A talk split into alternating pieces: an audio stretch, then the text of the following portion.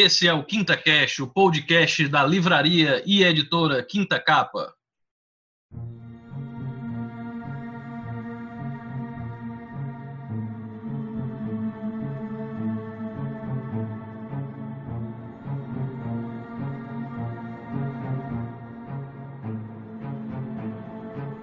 Esse é o Quinta Cash, o podcast da editora e livraria Quinta Capa. E hoje nós temos um tema especial para o mês de outubro, é, que é o mês do Halloween, né? O, o Dia do Terror, que é uma comemoração americana, que cada dia mais o, o, brasileiro ele vem importando essa tradição, e você vê através de muitos streams, canais, sempre fazendo maratonas de filme de terror. E hoje nós trouxemos aqui pessoas que gostam do tema. Temos aqui o Everson Oliveira. Eu sou o Everson, né? Edita aqui podcast esses últimos tempos em atraso, porque é muito trabalho, mas estamos aqui. Temos aqui também o Pikachu Samar, editor do site Kitacapa e também o nosso especialista em filmes. Ai, sou especialista em filmes. Ah. E aí, pessoal, beleza? Você é o especialista em filmes. Beleza, especialista em filmes coreanos. É, doramas coreanos. Bem, aí, é, vamos lá. Na verdade, esse podcast ele é uma, um braço do, do especial que a gente tem que gravar do Stephen King, então vai dar certo. Trouxemos também para uma segunda participação, já que ele já participou do nosso podcast de Lovecraft, o Pedro. Se apresente aí, Pedro, para os nossos ouvintes. Boa tarde, pessoal. Ah, bom dia, boa tarde, boa noite, né? Eu sou Pedro, eu sou professor de inglês, mas eu sou muito entusiasta é, em, tudo, em tudo que se refere a terror.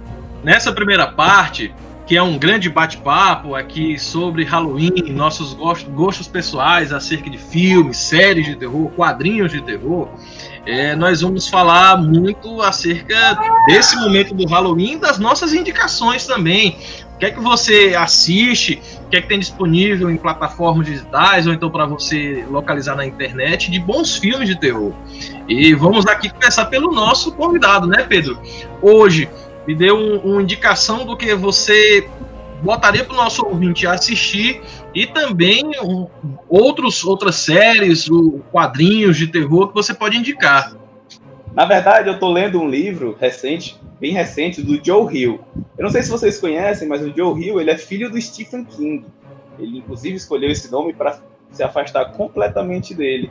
É um livro chamado Carrossel, Carrossel Sombrio. É uma série de contos é, que são contos bem variados, que vão de terror a drama, suspense. E, e se vocês não conhecem o Joe Hill, Joe Hill ele é um autor que, ao meu ver, ele se iguala ao pai, ao pai dele porque ele é muito sensível e por ser jovem ele tem uma percepção muito diferente das coisas. É, se, você, se for possível, esse, essa coletânea de contos é bem fácil de encontrar, chamado Fantasmas do Século XX. Tem um conto nesse, nesse, nesse livro chamado Pop Art. Ele é, ao meu ver, uma das, maior, uma das melhores, um dos melhores contos é, fantásticos que tem um horror sobrenatural, envolve o horror sobrenatural, é incrível. E eu super recomendo, se vocês puderem encontrar esse conto, leiam e conheçam Joe Hill. Joe Hill, ele é maravilhoso. Para quem não sabe, Joe Hill escreveu aquele livro que virou filme chamado O Pacto, que é com o Daniel Radcliffe. É um filme, uhum. um filme é mais ou menos, mas o livro é maravilhoso. É aquele que ele cresce uns chifres na cabeça e, e, e as pessoas falam a verdade quando estão perto dele. É, é, bem legal o filme, mas o livro é, é bem melhor. Joe Hill também que teve uma adaptação recente de um quadrinho dele, né? Que ele não é só, ele não fica só na parte de livros, ele também está indo muito para os quadrinhos. É Lock and Key também da Netflix, né? Que, que tem na Netflix. Não é uma série é, é, que eu ainda tenha conferido, tem muita coisa ainda para eu conferir relacionada a terror lá na Netflix, mas é, é, ele é um autor, assim como o pai, que ele não está ficando só no, na literatura, ele está indo agora também para as telas. Ele já tem alguns filmes, é, é, séries também, e ele é um cara que ele está crescendo, né? E mostra que o, o Stephen King é uma, é, deixou uma semente não só do trabalho dele, como também do filho dele, que tem muita coisa para produzir. Ah, só para lembrar, tem um filme que saiu na Netflix, tu falou, eu lembrei, que ele, que ele escreveu junto com o pai dele, filme não, um conto que virou filme chamado Campo do Medo. É ah, legal. esse eu assisti. Esse eu assisti. Achei o final assim bem assim, não. É. Tem, tem, uma pegada meio Lovecraftiana do, do, do, do, mal que você não consegue descrever. É, tem toda aquela ambientação do, vamos dizer assim, sul-americano e tal. Eu achei assim. Não, não gostei por causa do final, ficou assim bem perdido, mas é uma coisa assim meio angustiante, aquele negócio de vai e vem. É, é para quem não sabe, é, começa alguns personagens, eles ouvem, eles param pé, próximo a uma igreja, com a criança chamando e entram no milharal, né? Porque uhum.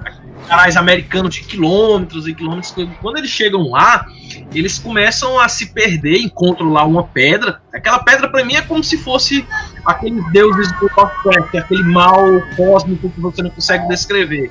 Descritível. E, e tem um, um, um, campo temporal onde faz e voltando.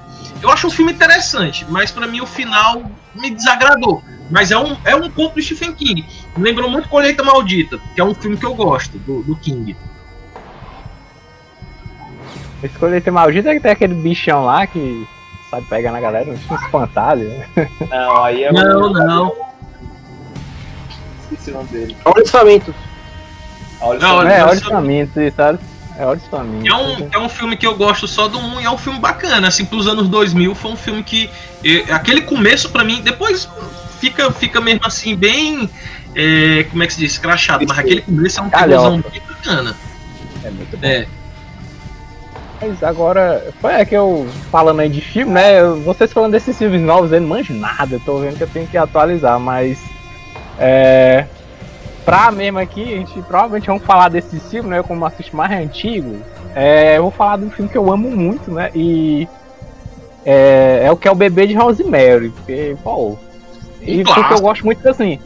Pra mim, o terror, de todos os terrores, eu não gosto desse que tem um monstro. Eu gosto daquele terror psicológico, aquele terror que às vezes as próprias pessoas, aquele medo assim que você mesmo não sabe de onde vai vir, o que, que tá acontecendo, esse ambiente tá estranho. Então, Pra mim, o bebê de Rosemary, aquela tensão ali, aquele terror daquele povo que chega, bom dizer, é um filme que eu gosto muito, assim. Eu acho que passar 100 anos, esse filme nunca vai deixar de ser bom. Mas e você nota que é um, é um filme de terror que ele não tem uma gota de sangue, né?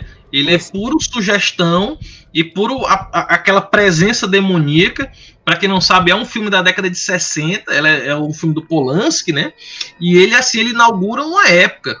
É porque veja bem, quando a gente fala muito de, de terror, é, nós falamos muito em cidadezinhas, como o próprio King usa, ele usa ali o Maine, aquelas cidades menores. É como se o terror fosse uma coisa, vamos dizer assim, rural.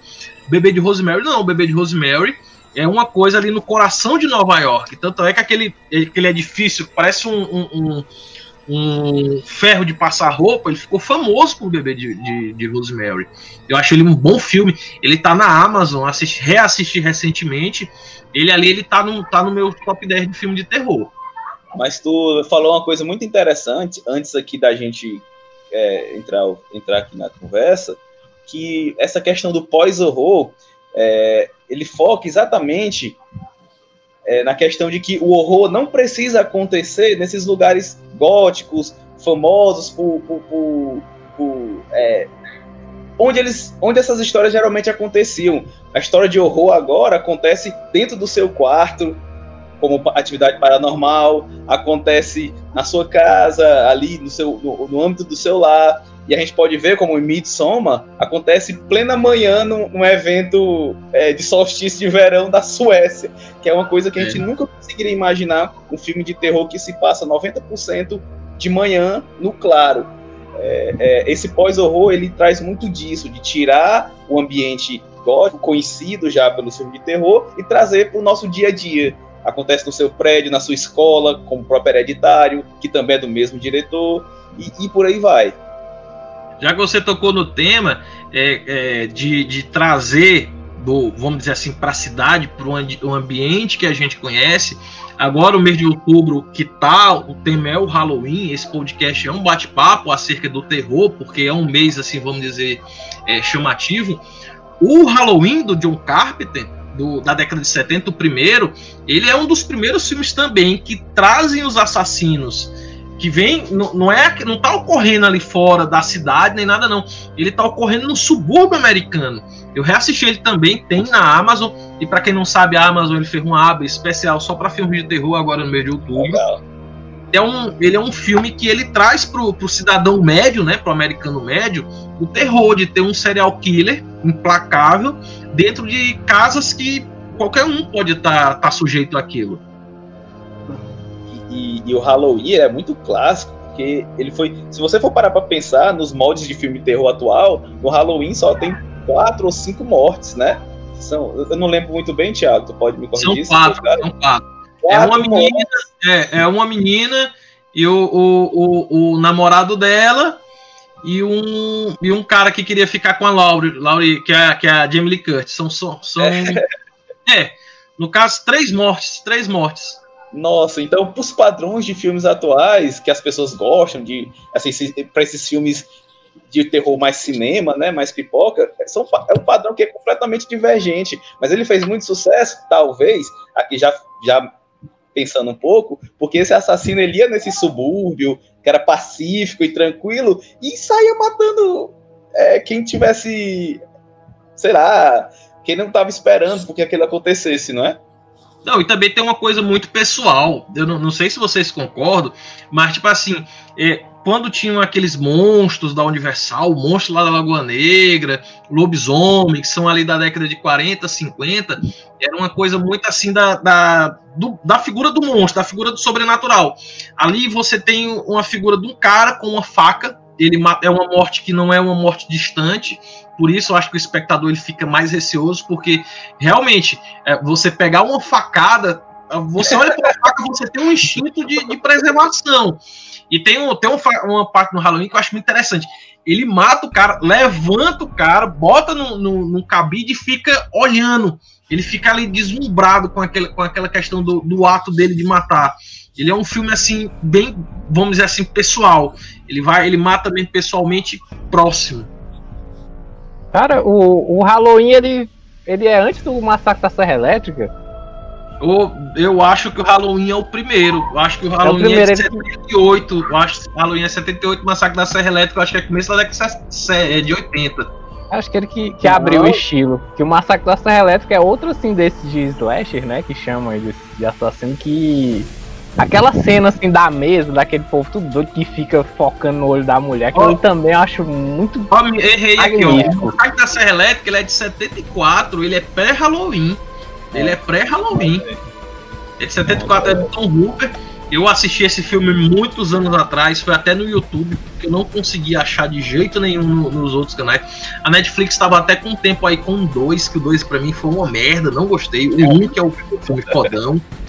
Mas, mas o primeiro mesmo foi o, o Massacre da Serra Elétrica. Mas, para os historiadores, Halloween foi o, o, primeiro filme de slasher. Ah, o, o primeiro filme de slasher, não. O que inaugura uma época de slasher da década de 80, né? Que você tem ali o Jason, Sexta-feira 13, o Mike Myers, é do Halloween, e assim como muitos outros também. O, é, é porque no caso da, da, do, do Massacre da Serra Elétrica é toda a família, né? Não é só um cara, toda a família é doente. Lá no do Mike Myers, né? Do Halloween é só um cara mesmo o só. Slasher, o Slasher, ele, ele foca na figura de um assassino mascarado que, que é relentless, né? Que é implacável. Ele, ele nada, nada para ele. E culminou, né, na, no pânico, que é o que, que já era uma metalinguagem porque o gênero é. já estava cansado.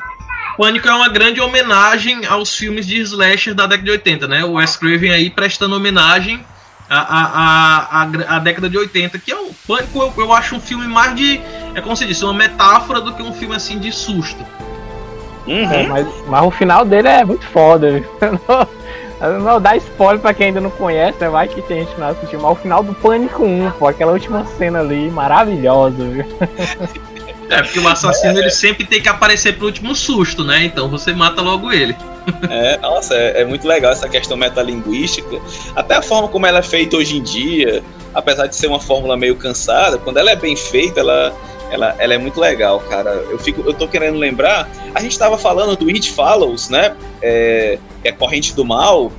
O It Follows, Corrente do Mal, ele é uma homenagem ao, ao, ao Halloween. Porque o Halloween ele tem aquele vilão que anda devagar, ele é implacável, ele não para por nada. Eles trouxeram uma entidade sobrenatural que não para por nada no mundo e ele só tem um objetivo: te matar. E é, é pra, ao meu ver, uma homenagem direta ao Halloween, até na trilha sonora, no, na, na, na câmera. E você, Pikachu, desses seus pitacos aí de filme de terror? Primeiro que filme de terror eu não sou muito fã. eu não sou muito fã, eu não gosto muito. A minha mulher gosta muito, ela, ela conhece muito filme, porque durante alguns anos ela foi dando Eu soube que tu é fã de boneco assassino, né, cara? Não, eu não gosto, cara. Eu tenho fobia a brinquedo, tem essas coisas assim, eu tenho fobia. e aí eu não, sou fã, tá ligado? Mas é, o, que, o que eu posso falar sobre, sobre terror, né? Vocês já deram uma, uma boa avaliação aí de filmes e autores e de literatura. Eu sou mais literatura. Gosto mais da literatura de terror. Não gosto do filme de terror. Alguns filmes são muito bons. Tanto que o filme que eu tenho mais medo até hoje é um muito antigo que se chama Casa das Almas Perdidas. Esse filme é do caralho. Ele é de 91, eu acho. Nossa, não conheço. É Casa das Almas Perdidas. Ele tá completinho no YouTube. Completinho. E é um filme que realmente, quando eu era criança, eu fiquei cagado de medo, meu irmão. Cagado de medo. E acho que ele é até uma, uma versão de um filme mais antigo também. Nossa. E, a, tem, procurei, mas procurei. Casa das Almas Perdidas. Esse aí mesmo. Pronto. Esse aí mesmo. Assim, Achei também aqui. É, no caso, eu, assim, o que eu, eu queria falar um pouquinho é por que, que o sistema americano ele, ele, ele, tem essa força tão grande, tanto no Halloween, né? Nessa época do ano do, do, do, Halloween, como no cinema de terror. Eu acho porque os americanos, historicamente falando, eles, eles gostam de terror, né? Eu acho que o terror, ele, ele tanto o sobrenatural como o Slash, que foi grande, grande explosão de filmes de, de assassinato nos anos 80, uh, os americanos eles têm um, histórico, né? Não, não só os americanos, mas todos, toda, toda a sociedade mundial de acreditar no sobrenatural, de ter medo, de ter medo da, do desconhecido, da noite. Então eu acho que a gente tem muito isso arregado no nosso DNA mesmo, de ter medo das coisas. Então, quando você tem medo, acho que ativa algumas coisas no nosso cérebro que a gente quer ver, né? Quer, quer, quer continuar a assistir. Então, é, eu acho que tem muito a ver é, fazer parte da nossa cultura hoje, o Halloween, tanto o filme de terror, porque é, é um produto, né? E o, o sistema americano ele soube, ele soube vender isso, e nós consumimos isso de uma forma, uma forma muito, muito grande, tanto que se você for na Netflix, lá deve ter mais ou menos uns 50, uns 50 filmes de terror. É muito filme, muita série, muita coisa, só na Netflix. Porque é uma coisa que dá, que, dá, que dá retorno, as pessoas gostam de assistir. Mas assim, no meu, no meu caso, o que eu gosto mesmo de terror é literatura. Lovecraft, é Stephen King, esses caras aí que eu gosto mais. É, aí tu falou bem. Porque Lovecraft e Stephen King, eles são baluartes, né, da, da, da, uhum. da, da literatura de terror, com certeza. Mas tu tava falando e tu falou que a gente consome muito essa, essa, esse cinema de horror. O que eu tenho percebido é uma crescente, um crescente número de filmes de terror brasileiro. Não sei se vocês têm, têm, têm acompanhado, mas de vez em quando surge um ou outro. Inclusive, eu acho engraçado porque as pessoas pensavam que Bacurau, alguns trailers, eles são bem sinistros. Aí o pessoal ficar perguntando, ah, esse filme é de terror?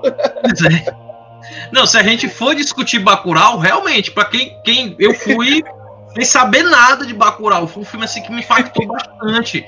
Ele tem assim um, um, um, ele é meio trash, ele é um, uma grande homenagem, né?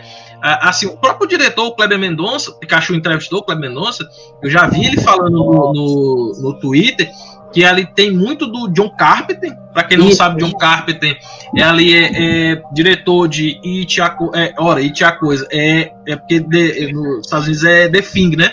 Que é o Enigma do Outro Mundo. John Carpenter também fez aquele Fuga de Nova York, que eu acho um puta. O Halloween não é dele, não, Hã? pô. O Carpenter, é, o Carpenter é o diretor e criador do Halloween, né, pô? Olha aí, o ciclo, é. o ciclo perfeito. É. E, e Bacurau eu fico assim bem impactado, tem umas, umas cenas assim que você fica, pô, cara, isso aqui é é um, é um aquele aquele cinema visceral do Carpenter, né? Tem, tem muita Tem até homenagem direta que é o. Oh, tá interrompendo, mas que é o nome da escola lá, que é João Carpinteiro. Pô. Ah, verdade. é verdade. ele, quando eu falei com ele na entrevista, com, tanto com o Juliano quanto, quanto com, com o Kleber, e eu perguntei assim, cara, de onde que vocês tiraram essa ideia? Disse, meu irmão, a gente gosta muito de filme do Joe Carter, né? Somos muitos fãs dele, a gente gosta muito. E essa ideia do, do já, já existia desde 2012, a gente estava sempre tentando fazer ele. Mas muita coisa que eu peguei foi do, do, do Carter mesmo. Então, é assim, você vê mesmo no filme do Bacurau, o Bacurau ele tem uma linguagem totalmente, não é inovadora, mas é uma, uma linguagem que ele consegue transformar uma coisa que pode se dizer americanizada e, e, fazer a coisa brasileira, né? Tanto na questão da linguagem como da, da própria narrativa do, do filme. E eu acho que foi isso. Cara, eu acho interessante essa discussão, porque, tipo assim, eu não tenho, eu não sou daqueles que dizem assim, ah, o cinema brasileiro tem que criar uma linguagem específica só para ele, como muitas pessoas pensam. O cinema uhum. brasileiro pode muito bem pegar homenagens do cinema americano, pegar homenagens do cinema europeu, que são boas referências, em especial cinema alemão. Mas. também, Thiago. Pois é, e ele pode fazer, dentro da, dessas homenagens e das linguagens pré-existentes, bons filmes. Se você pega o, o, o, próprio, vamos dizer assim, Cidade de Deus, por exemplo, eu vejo muito cinema americano ali. Muito do cinema americano, aqueles cortes rápidos e tudo. Uhum. Bacurau, uma grande homenagem a um diretor de, de, de terror da década de 80 assim, quando fala em filme de terror brasileiro, ainda não estou acompanhando tanto, a, nós temos uma linguagem própria, que é, é, não é nem própria, mas grande base ali do, do Zé do Caixão, né? Que é o, o Mujica, que ele veio a falecer recentemente. Mas, assim, novos eu não estou acompanhando, não sei o que é que tá surgindo de novos. Você, Pedro, Aí, você acompanha? Fala, cara. É, Engraçado, né? Hoje é dia 28 de, de outubro e nós estamos gravando um, um, um podcast sobre terror. E hoje estreia na Darkflix, que é o sistema de streaming de filmes de terror aqui, aqui do Brasil, é, que é o, é, o, é o Cinema Macabro. Começa hoje, dia 28 de outubro. Ele vai até o dia 23 de novembro, onde eles vão colocar 40 filmes brasileiros de terror lá no, no serviço de streaming da Netflix. Entendeu? E é o nome do, da, do evento é Mostra Macabro Horror Brasileiro, contemporâneo, né? E aí começa hoje, dia 28, e vai até o dia 23 de novembro na Darkflix. Eu fiz o Jabá gratuitamente, mas é porque tem, lá vai ter muito, muito, muito, muito filme, muito filme brasileiro e um dos grandes filmes que todo mundo quer assistir é aquele que Morto não fala, né? Tá, todo mundo falou aí desse filme. E aí vai ter Anima Cordial, vai ter Sem Seu Sangue. Vai, vai lá muito filme brasileiro bom. Não, tu perguntou sobre a questão do cinema contemporâneo, aí o Pikachu já falou do, do Morto Não Fala, que é um filme que, que é como exatamente como tu falou, ele pega alguns clichês de filme norte-americano e, e, e, adapta ele, na verdade a palavra adaptar talvez não seja melhor, mas ele traz para a nossa realidade, né? Ali de uma, uma casa pobre do, do, do interior de São Paulo, uma família pobre, ele traz a questão do fantasma, a questão da vingança, a questão do, do, dos assuntos mal resolvidos que os fantasmas têm. Só que ele bota isso aí no meio da, da, da, da favela do, do, de São Paulo. Eu não me lembro muito bem se é São Paulo ou é Rio, não, não sei precisar. E o legal é que ele tem um ator muito famoso, que é aquele Daniel, acho que é Daniel Oliveira. Daniel Oliveira. Daniel Oliveira. Isso, o que, é, o que é muito bacana você ver o Daniel Oliveira atuando no filme de terror, porque ele é um ator muito bom. Então ele traz algum, algum respeito para esse tipo de filme que aqui no Brasil ainda é muito marginalizado. Entende? Então é, é, é super importante. E só para concluir, recentemente, até estava passando naquele Cine Drive-In, que foi iniciativa de Drive-In aqui de Teresina, um filme chamado Macabro também o filme não é a melhor coisa do mundo, mas é uma boa tentativa de trazer esse, essa questão do filme de, de, de terror no Brasil, a questão de, de assassinos é, seriais que matam pessoas e movem toda uma, uma, e movem toda uma cidade por causa daqueles assassinatos. Inclusive é baseado em fatos legais. O filme é mais ou menos, mas a ideia é boa. Então acho que vale a pena assistir. Só para fechar aí a, a conversa, Pedro, esse evento do, do Darkflix ele é totalmente gratuito. Você entra lá no site do Darkflix e lá você vai ter os horários dos filmes e aí eles vão transmitir gratuitamente para você assistir no, no, seu computador. Então vamos lá, vamos divulgar o filme, vamos divulgar o filme brasileiro. eu conversei com muitos diretores durante o ano passado, né? Por causa do, do cinema Teresina, que eles trouxeram muito para cá para Teresina, muito diretor, muito produtor, muita atriz. E eles têm essa dificuldade de, de divulgar os filmes aqui no Brasil, não é nem por questão do, do filme ser um, um filme é, de nicho, ou um filme mainstream, não, é questão do cinema mesmo. O cinema brasileiro, ele é muito focado na indústria americana, entendeu? Eles são focados em ganhar dinheiro. E, e assim, tirando algumas, algumas franquias de cinema aqui no Brasil, o resto, eles só querem passar filme americano, porque eles sabem que vai ter retorno pra eles. Então, às vezes os caras querem lançar o filme deles e não tem de lançar, né? Tem muito filme aí. Não, é, é um fora. problema, porque hoje aqui no, no, no, Brasil nós só temos uma. Assim, a grande distribuidora, né, não quer dizer que só exista uma, é a Globo Filmes. E ela investe pouco nesse, nesse, nesse ramo. Ó, você já tem um cinema brasileiro que é, é, é, tá difícil de se desenvolver, principalmente numa crise como essa. Eu li uma matéria agora que a Ancine só aprovou um projeto em 2020, um projeto. Nossa. É, você tem um governo que é totalmente contra a cultura, que é, que é o atual governo. Não vamos, não vamos fechar os olhos. O atual governo trabalha contra a cultura. Já tem dificuldade do, do cinema de financiamento. Aí você ainda chega no nicho como terror, aí que deve ser difícil mesmo você trabalhar com distribuição, com trabalhar com divulgação Talvez um desses caminhos seja agora você fazer essas parcerias com Netflix, com a Amazon, a própria Darkflix, né? Que eu tava até dando uma olhada aqui no catálogo, vi coisas aqui que me interessam. É, é, seriam esses os caminhos. O, o, o Globo, Globoplay, eu tava olhando, estreou agora uma, uma, uma série de, de terror no Google Play, tem até Caça Kiss, é, que é um, um duas Desalmado. É, Desalmado. Às vezes eu fico olhando assim também, não é querendo ser muito nacionalista, não, mas já sendo. Os caras vão fazer um filme de terror de é bruxa. Uma, é uma série de terror de bruxa. Lá. Não tem, isso aqui não é muito nosso folclore, isso aqui não é muito coisa que bota medo em alguém. Esse não, mas terror... a, a, série ela, ela, ela tá falando do universo de, de pessoas que vieram do, de fora do Brasil e que tem essa comunidade, né? Que tem dessa cultura. Comunidade ucraniana, né? É, e aí lá eles têm esses aspectos religiosos meio, meio, meio com bruxaria e tal, e sobrenatural. E aí é mais ou menos nessa linguagem que eles vão fazer essa série. Aí dizem que até é um pouco parecido muito com Dark, né? Ah, o ambiente da, da série. Mas aí eu não, não assisti ainda, não. Mas é, o, assim, eu também não assisti, tô fazendo aqui esse pré-julgamento, uhum. mas assim, é uma coisa assim que não conversa muito com a gente do, do, nosso meio, né?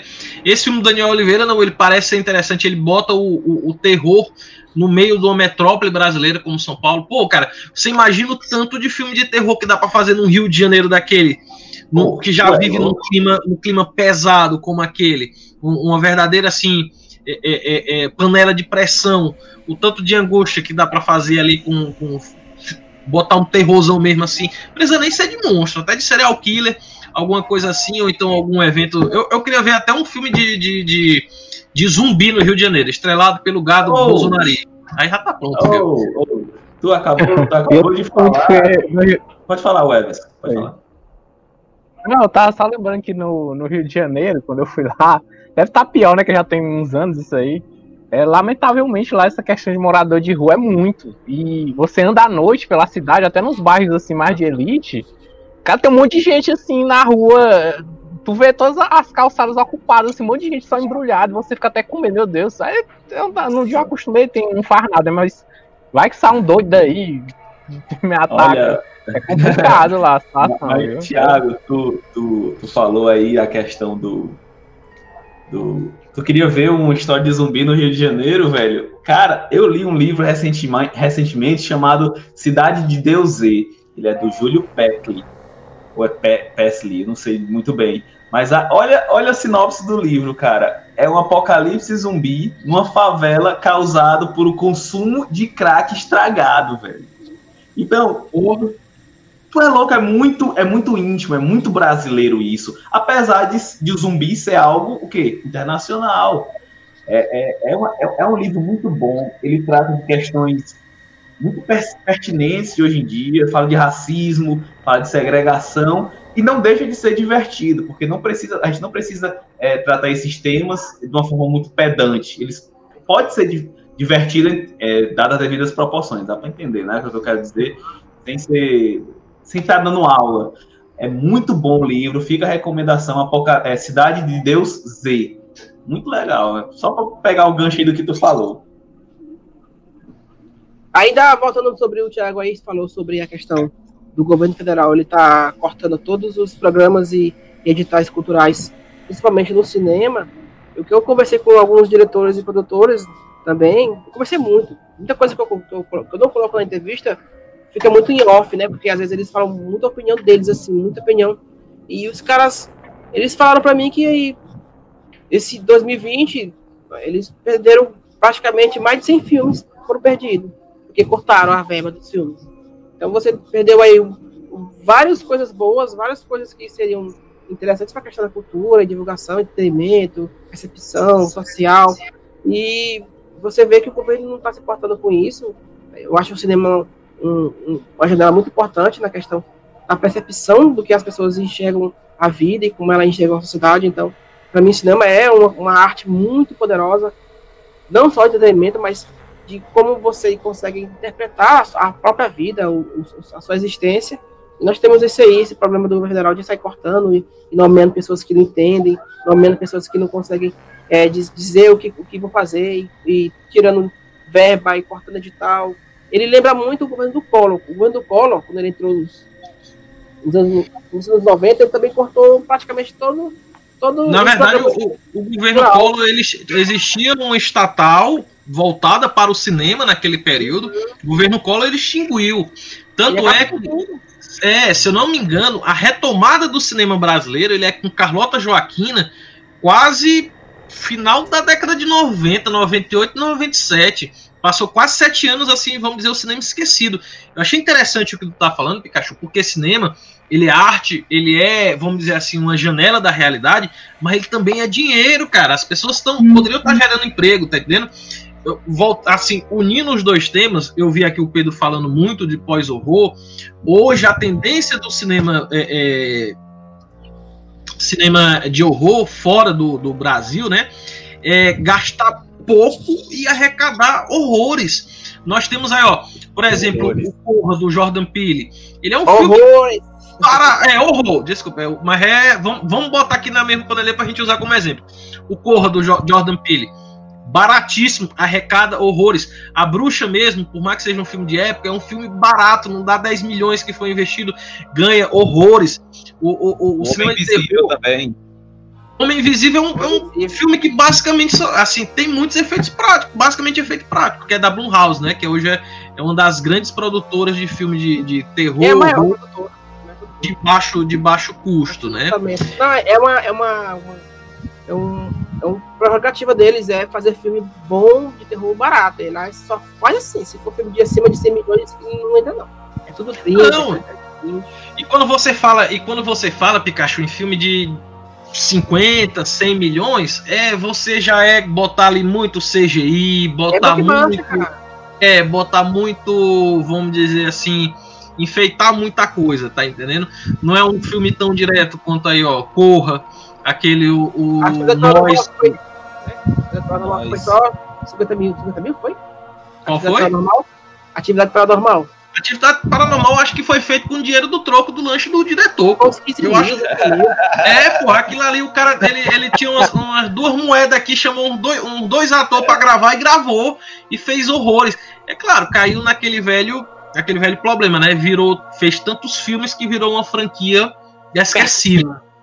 É. Não, mas é, mas aí é aí, aí é, é, um caminho comum, né, a se seguir. A gente tô falando de atividade paranormal, eu lembrei imediatamente de A Bruxa de Blair, que é um é um filme único, né? É o, é o, é o primeiro filme talvez que fez sucesso nessa questão do, do, do found footage, né, cara? É. Não, foi, é, foi tudo bem, Bruce de Blair foi o mais famoso, mas o primeiro, se eu não me engano, foi Holocausto Canibal. Holocausto Canibal. Eu fiz uma lista. eu, fiz, ó, eu fiz uma lista, acho que ano passado. Canibal, Deus me livre. Deus me livre também, nunca vi. Não, eu sei, eu conheço o filme, tá, mas. Fiz cara, uma lista, eu fiz uma lista, né? Eu fiz uma lista com os filmes mais horríveis do, da história do cinema, que, que, que, são os mais criticados. O Holocausto Canibal tá nessa lista. E ano passado eu fiz uma lista com os filmes de footage mais famosos do mundo, né? E aí o Holocausto Canibal também tá de novo nessa lista, porque ele é assim, ele começou por ali. Você pode fazer dizer que você encontrou a fita, que é baseado em fatos reais, e que isso aqui foi encontrado e tal. Então isso aí é um gênero do cinema que dá muito certo. É muito barato fazer esse filme. É muito barato, cara. E o bicho Mas tem o-. O caso da Bruxa de Blair, ele seguiu o mesmo caminho do, do, do Atividade Paranormal. O primeiro filme foi feito com muito pouco dinheiro, fez muito sucesso, aí eles foram fazer o 2, e aí quem assistiu sabe, o 2 é uma Merda. porca. Horrível, Não, é é horrível. Pô. Aquele que saiu recente agora também. Eu fui assistir essa desgraça. Aquele ali, cinema, nem, aquele ali nem me dignar assistir, eu assisti. Eu, pensei, eu, tenho uma, eu tenho uma lembrança tão boa de Bruxa de Black. Não, não precisa de continuação, pô. Já foi. Os caras já morreram. Não sei se na vida real ou se no- no- na ficção. Morreram e tchau. Eu acho que esse, esse mais recente, pô, parece que eles viram. Que eu achei a premissa interessante que era o irmão da menina lá, né? Do, do primeiro filme. Não, vai. Vai ter Mas parece que eles assistiram assim, não. Cara, tudo que tem nesse filme, bora fazer o oposto. Porque o que, que é bruxa de Blair? É aquela coisa que eu gosto, que nem tem no Bebê de Rosemary. Não mostra o que é ali. Tipo assim, não tem um monstro. É só aquela coisa que tá mais no imaginário. Meu Deus, e agora esse barulho? E nesse novo, cara, tem. É, a, a- mostra monstro, mostra a bruxa, tem árvore lá com tentáculo. E tipo, é péssimo, pô, o filme é péssimo. pé, Não, deixa, vamos pro próximo. senão não assistam, nem. Assistam Bruxa de Blair lá dos anos 90. E uma coisa que, no, falando aí do, do- Só voltando no Holocausto Canibal, né? O negócio foi tão sério, o negócio de documentário, que o cara lá teve até que levar os atores, né? Foi, pra- cara. Ele, Foi pô. atrás dele. Foi atrás, Foi. porque disseram que era assassinado e tava, não tava morrendo mesmo. E que ele, ele tinha que declarar que, eles não tava, que ele- tudo era feito. Era, tudo era uma, uma feito. Bicho, foi uma confusão da porra o filme sair. E fora que ele foi proibido em vários países aí também. Ele Aí ele tem, tem a crítica social foda aí também, né? É, de. Pessoal chegando. Tem, o, o terror ele tem muito também. Alguns filmes ele tem muito do choque de cultura que existe, vamos dizer assim, a dita é, é, é, cultura civilizada, né, do norte-americano, do europeu, com alguma outras civilizações, por exemplo, a indígena, como o caso do Holocausto Canibal. Para quem assistiu A Vila do, do Shyamalan, tem muito essa questão, vamos dizer assim, do, do, de uma sociedade mais fechada, mais dentro daquele núcleo, né? Muito filme de terror. O próprio Massacre da Serra Elétrica, ele é, são jovens que eles se deparam com aquele é, é, mundo do, do sul do Texas, né? Porque o Texas ele é naquela época como, como um estado muito atrasado. Eles se deparam lá com basicamente canibais, que aquele pessoal do Massacre da Serra Elétrica ficou famoso o Letterface, mas aquela família todinha ela é uma família canibal do Texas. Ali tem um, um- um choque de cultura muito grande entre o, o dito civilizado e práticas é, é, é, mais assim antigas. Falar nisso, vocês já chegaram a assistir um filme chamado The Wicker Man? O Homem de Vinho, e não me falem da versão do Nicolas Cage que foi que, que, que saiu recente, que aquilo ali é uma merda. Não, acho que é dos anos 70, é, é com o Christopher Lee, né? Exatamente, exatamente. Que, é o, que foi o clássico da década de 70. Eu Nossa, também, olha, é rapaz, bom, coincidente. e ele inspirou, ele inspirou o Midsommar, né? De alguma Isso. forma. Ah, uhum. ele, ele tem- eles conversam muito entre si, porque os dois é, trazem uma cultura muito distante, muito única, que a gente não conhece e já taxa logo ou como estranha ou como sinistra, que é o que a gente Uhum. taxa as coisas que a gente não conhece. É, é, é muito Exatamente. legal você trazer É, nos dois filmes, você nota ali que também não é só, vamos dizer assim, a figura do cristianismo, né? Nas duas, em- tanto em Midsommar como no, no Homem de Vinho, eles são, The, é, o The Wicker Man, eles são é, é, politeístas. Olha, rapaz, negócio de homem de vinho, pô, por isso que eu Homem tava. de palha, é, porque eu é Homem de palha, Eu, é. assim, não, já vai ter outro filme do Christopher Lee, que, que, que o Nicolas Cage foi o remake também, pô, é Homem de Palha, pô. Eu, Homem de palha, The Wicker eu, Man. eu assisti, eu ouvi. Correção feita, correção feita. E é ruim. E é ruim. é ruim. Não, do Nicolas Cage, pelo amor de Deus. Mas o Nicolas Cage ele fez um, um bom que eu acho. Não é terror, eu não sei assim. de horror terror, é, é aquele terror. Mandy. Vocês já assistiram Mandy? Já, é muito Já bom. vi. Cara, Mandy é um delírio. É um delírio. Assim, vamos dizer, o Nicolas Cage tá puta merdalmente na droga e aquilo ali é muito. Eu, eu acho que tem um pezinho no terror. Aqueles motoqueiros que, o cara, que o cara chama com aquele apito, eu acho muito foda. E Nicolas Cage cheirando cocaína com vidro. Eu acho que ali era só uma dia de gravação, eles pegaram e filmaram. Não, faz o que é que tu normalmente faz. Mas o Mandy, ele é um, todo naquele neon, naquela tela é. que te deixa meio assim. Tu não sabe se aquilo ali são as emoções dos personagens, se tu tá ficando é doidão como os personagens. Não, e, e foi um filme barato e ele foi muito aceito, cara. Pela crítica aí, o pessoal acharam o filme. Ele não passou nos cinemas muito, né? Ele foi, ele foi pra, pra, pra festival, ele passou em cinemas assim pequenos que eles falam, porque nos Estados Unidos é, existe muitos cinemas de filme de blockbusters, existe milhares de cinemas de família lá, entendeu? De, de só um, de um cinema que só que, que é o pai, a mãe e o irmão. E esses, esses, e esses cinemas pequenos, assim, digamos pequenos, nos Estados Unidos, que é o mercado deles, eles são, eles são esses cinemas para botar esses filmes aí, de filme de filme B, filme de terror trash. Então, existem cinemas para esse tipo de filme nos Estados Unidos. E ele foi para esses cinemas e ele fez um retorno muito bom, cara, assim, muito bom. É, ele é, ele é muito bom. É tanto que esse, esse filme ele fez tanto sucesso, dadas as devidas proporções, Isso. que ele foi, que ele foi chamado para dirigir um filme, é, A Cor que Caiu do Espaço, que também é com Nicolas Cage e é do mesmo diretor. Se você for ver, ele parece um pouco, e é tão maluco quanto. E é uma adaptação da obra do Lovecraft, né? Não, não é sim, sim, sim, a gente falou sobre ele no, no, no podcast do, do Lovecraft. É, eu, eu, gostei do filme. Eu gostei do filme, não vou mentir para vocês, mas ele é bem gosto. Assim, não é todo mundo que gosta, digamos. Eu ainda não assisti, não cheguei a assistir ainda. É legal. Minha mulher gostou. Tá... Se ela gostou, é bom. não assiste, né, Pikachu Terror? Eu não assisto, cara, mas ela, ela assiste tudo, meu irmão. Tudo ela assiste. Aí ela fala, ó, isso que é bom, isso que é bom, isso que é ruim, isso que é ruim. É assim. Ela não te chama não pra assistir contigo? É porque eu não gosto, velho. Eu só gosto de algum tipo de filme de terror e quando eu me empolgo muito, né? Mas assim, a minha área mesmo, velho, é, é filme, filme, filme francês, é filme espanhol, mexicano, tô na vibe muito ah, mexicana ainda. Olha, tem, tem um mexicano aí, ó. Vou te, indicar uma, vou te indicar uma aqui agora, já que a gente está falando de coisas psicodélicas. Tem uma, um diretor chamado Gaspar Noé, provavelmente vocês Sim. conhecem. Ele fez aquele filme Reversível. Ele uhum. tem um filme, Pikachu, chamado Clímax. Esse filme ele tem na Netflix e ele é insano, cara. Ao meu ver, ele é um filme de terror por causa da, da, temática, do que acontece, da forma como ele acontece, mas ele facilmente pode ser tirado desse, dessa, dessa, desse nicho, né? Eu recomendo. Uhum. É muito legal. E é, é francês, é diferente, é um filme como vocês nunca viram na vida de vocês. E, e, e é, é único, cara. Só assistindo, é uma experiência.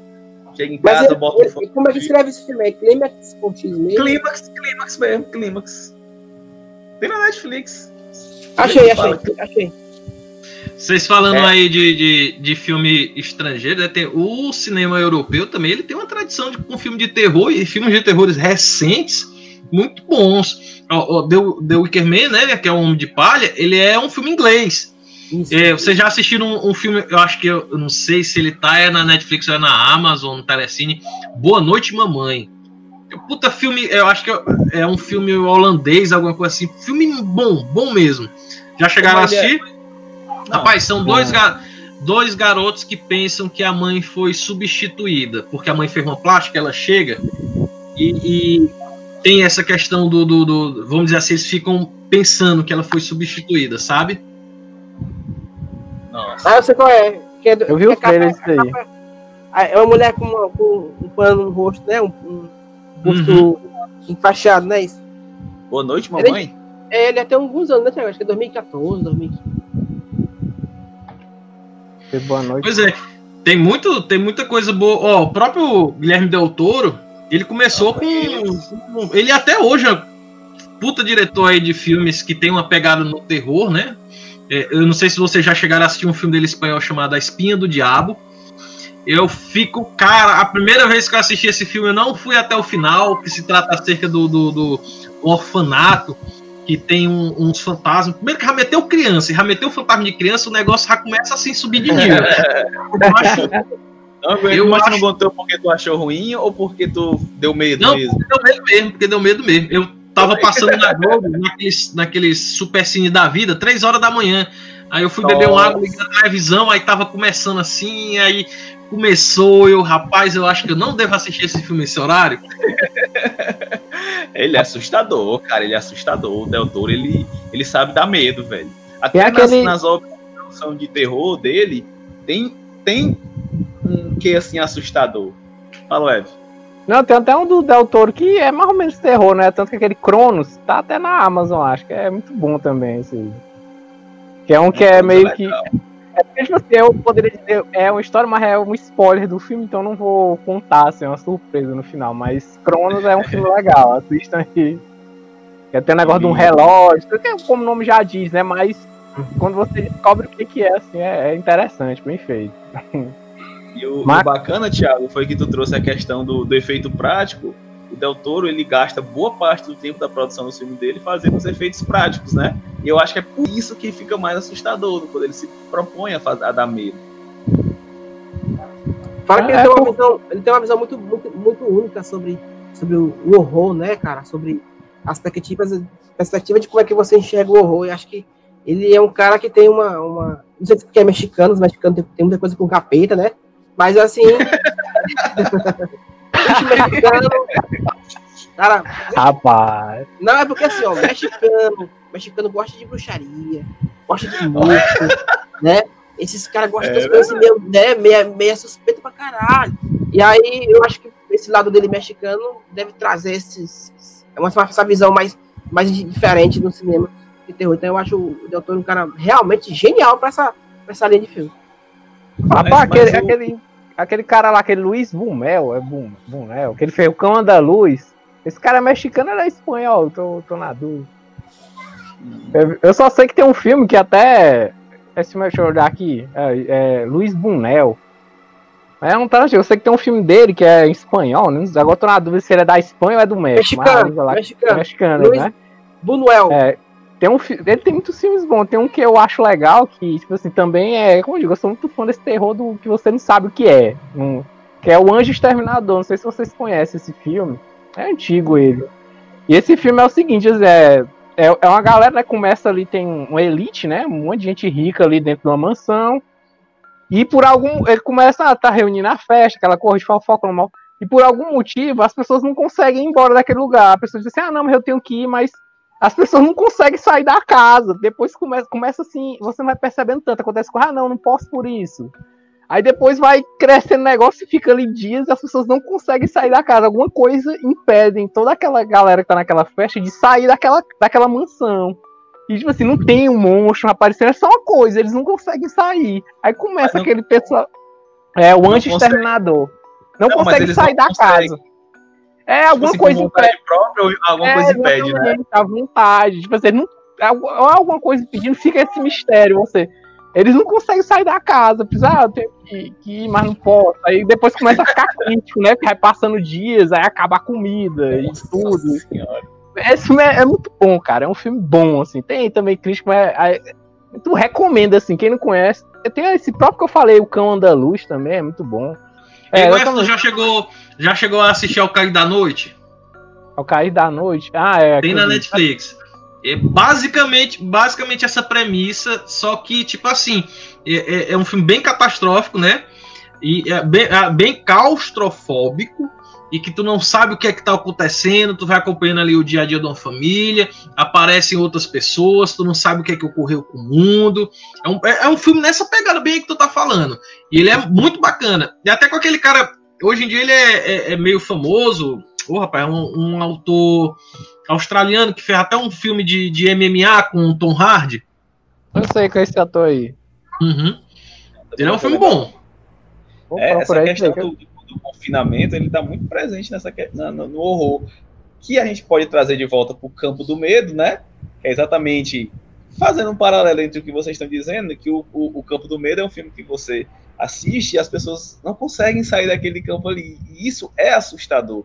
Eu acho que o que define o horror mesmo é essa questão do que o que dá medo pra gente. É por isso que eu tava te perguntando, é, até a pergunta é meio besta, porque o cão, o cão da luz é de terror, pra ti pode ser, porque ele te causa sensações que os filmes de terror geralmente te causam. É, é, é, o confinamento, com certeza, dependendo da perspectiva, é sim um- uma coisa que dá medo na gente. A gente falando aqui desse tema, também teve um agora, um, um, bem no começo dessa pandemia, tratando acerca de confinamento, tratando acerca de relações humanas, que deu o que falar, que foi o Poço da Netflix, né? Foi um filme assim Nossa. que todo mundo, todo mundo comentou, assim, tem uma crítica social muito foda ali. Eu achei, assim, foi um, um, assim, nessa pegada, né? Não é um filme de, de terror com monstro, com tudo, mas ali tem um horror, uma repulsa muito grande ali. É, o filme de terror ele não precisa necessariamente ter monstro, né? Ele não precisa necessariamente ser sobrenatural. A gente vê pelo próprio Corra, que tem um comentário social, é, não tem o quesito sobrenatural. Eu não sei se, se é spoiler ou não, espero que não, mas tem uma questão ali mais tecnológica envolvida. Eu acho que a gente pode dizer que é tecnológica, mas o poço, cara, é, é surreal ali. A, a maldade humana, em, em, sua essência, é sim uma coisa que nos dá medo e nos aterroriza bastante até. E foi um filme que caiu como uma luva, né? Foi bem no começo da, do isolamento devido à Covid, ali pelo mês de março. Eu acho que todo mundo assistiu esse filme. Tava todo mundo dentro de casa. Qual é, Thiago? O, o, o, Poço, né? o Poço, da Netflix. Eu fiz, eu fiz, o, eu fiz o, a crítica sobre o Poço. Caraca, o filme. Porra, meu irmão, eu fiquei louco. Porque ele é pequeno, né? Ele uma hora, uma hora e meia, né? Hora é um filme pequeno. É, e caralho, eu assisti assim, uma tarde, comendo uma, acho que uma manga, e eu fiquei, meu Deus, que filme é esse? É. Tu ia levar a manga lá pro poço. Não, Conseguiu porque, comer cara, alguma coisa, cara. É porque, cara, bicho, é chocante, cara. É um filme chocante. É ele, ele, ele quebra um monte, de, um monte de conceito e refaz os conceitos assim, sociais muito, muito foda. Muito foda. E realmente foi um filme surpreendente de 2020 da Netflix. Acho que a Netflix já tem um. um assim, é uma coisa que eu sempre falo para vocês que estão aqui comigo e, e dos meus textos que eu escrevo. A Netflix ela tá sabendo gastar dinheiro com os filmes importados. Ela não tá somente se preocupando em fazer filme americano, ela tá fazendo filme espanhol pra caralho, filme mexicano, filme é uma hora ela tinha que, que aprender, né, Pikachu? Porque, veja bem, ela gastou muito dinheiro ali no começo, você vê muita coisa assim de qualidade duvidosa sendo feita pela Netflix, mas uma hora os, os caras tinham que aprender, tinham que comprar cor de qualidade. E os caras e os caras os caras estão fazendo filme importado não é assim importante, porque ela também produz, ela também gasta com filme. Mas ela tá dando um espaço, uma coisa que a gente não quer ver na vida, pô. Que são filmes, filmes europeus, filmes norte-europeus, da Dinamarca, da Finlândia, e da Alemanha. A Alemanha tá filme indiano, que eu gosto. Filme indiano pra caralho, né? Filme coreano. Então, é assim, então, eu, eu, acho que nós, nós estamos vendo uma, uma era muito boa, né? Uma era muito boa para para assistir, para o entretenimento. A pandemia não foi uma coisa boa, claro que não. A pandemia é uma coisa ruim. Nós estamos aí vivendo uma coisa muito ruim, e que muda, muda a nossa história para sempre. Mas trouxe isso, né? Essa, essa facilidade da gente se aproximar mais do cinema e do, do sistema da Netflix lá, do Gato Net, onde for que você assiste no YouTube. E você tem mais. Verdade, a, tem mais. O cinema ah, serviu muito como um escape, né? Desse momento tão podre que a gente está vivendo, o cinema, o cinema ajuda muito a gente a, a, a, sei lá, escapar mesmo dessa realidade, apesar da gente não ter que estar ligado sempre. A gente trouxe aqui questões relacionadas ao, ao governo, eu não vou me alongar, mas que, enfim, é o que é. É o que é, cara. É, um, é, é, terror. terror. É uma história de terror, terror. nossa particular, mas o cinema serve como esse escape. Tem muita coisa boa sendo produzida. Tu falou do, do filme do cinema coreano e, e lançaram aquele Alive recentemente. Uhum. É uma história de... Sim, sim, o filme de zumbi. Apocalipse Zumbi, que tá manjado, Apocalipse Zumbi já é um tropo super reutilizado, mas que quando tem aquela pitadinha de novidade, o filme fica gostoso de assistir e a live é bom. Eu gostei muito da live, não sei vocês, vocês podem até eu ia começar a assistir esses dias aí, teve imprevisto, mas tá, tá, tá, tá na minha lista aí.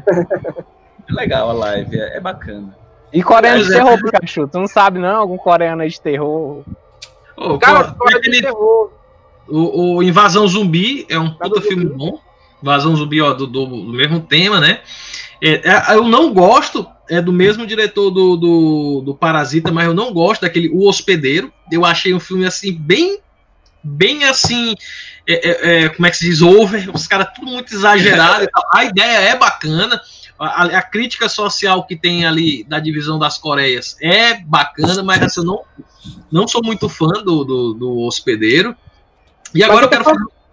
A questão, Tiago, é porque quando a Coreia, a linguagem coreana de fazer cinema, ela, ela agora é que tá entrando, assim, que a gente tá começando a aceitar, mas os caras sempre fazem um filme assim mesmo nessa linguagem. A linguagem desse que ali pra ele tá, tá bom, entendeu?